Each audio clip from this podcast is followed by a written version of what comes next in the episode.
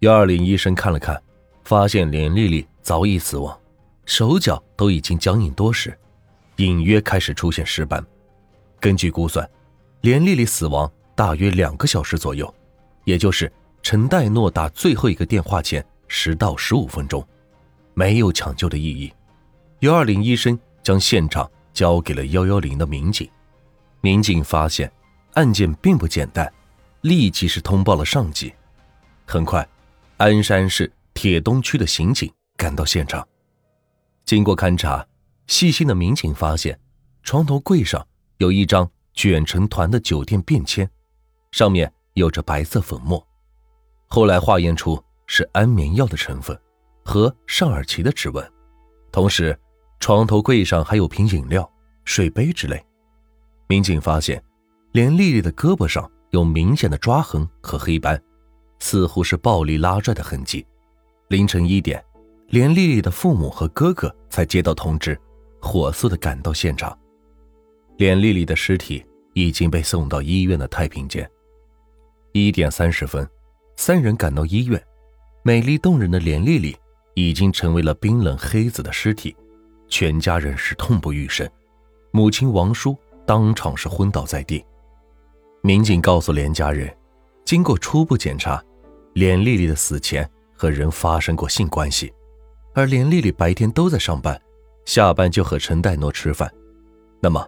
唯一有可能和连丽丽发生关系的人，就是尚二七。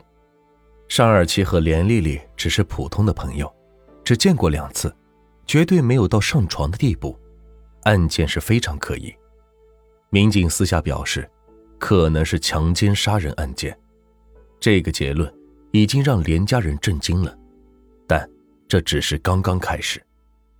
在沙尔奇被捕的同时，有人就在活动了。也许不知道，连丽丽的父亲也是一个处长。最初的案情介绍中是这样写的：死者连丽丽疑似三陪女，怀疑吸毒后死亡。沙尔奇毕竟只有二十一岁，从没经历过这种大事。在事情发生以后，陈代诺打电话来询问，惊慌的尚尔奇顾不上隐瞒，告知连丽丽不行了。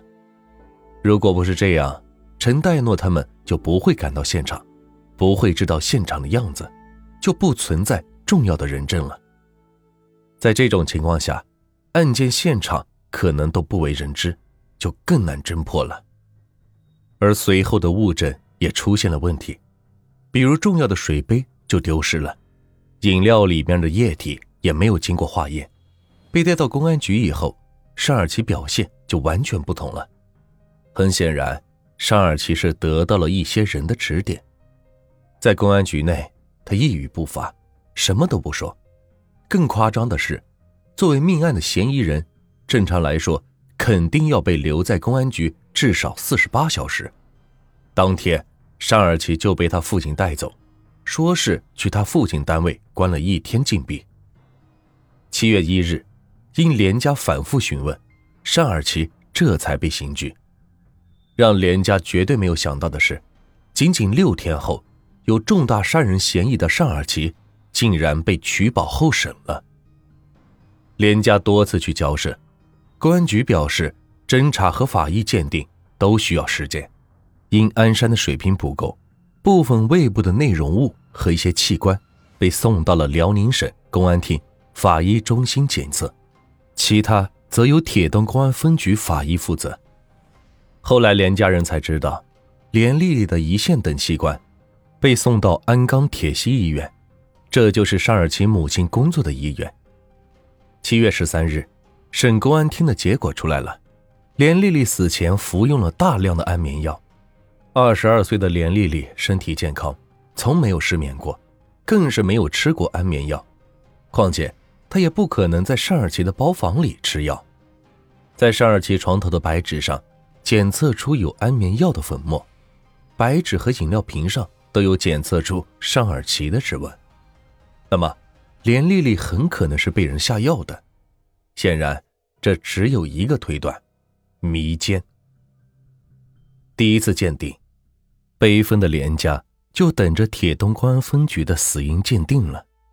一旦确定连丽丽死于他杀，显然就该拘捕尚尔奇，继续调查。十五日，连丽丽的父亲连家荣打电话向铁东公安分局了解鉴定结果。刑警队长支支吾吾的回答：“没查出来你女儿的死因，公安局法医就这个水平了。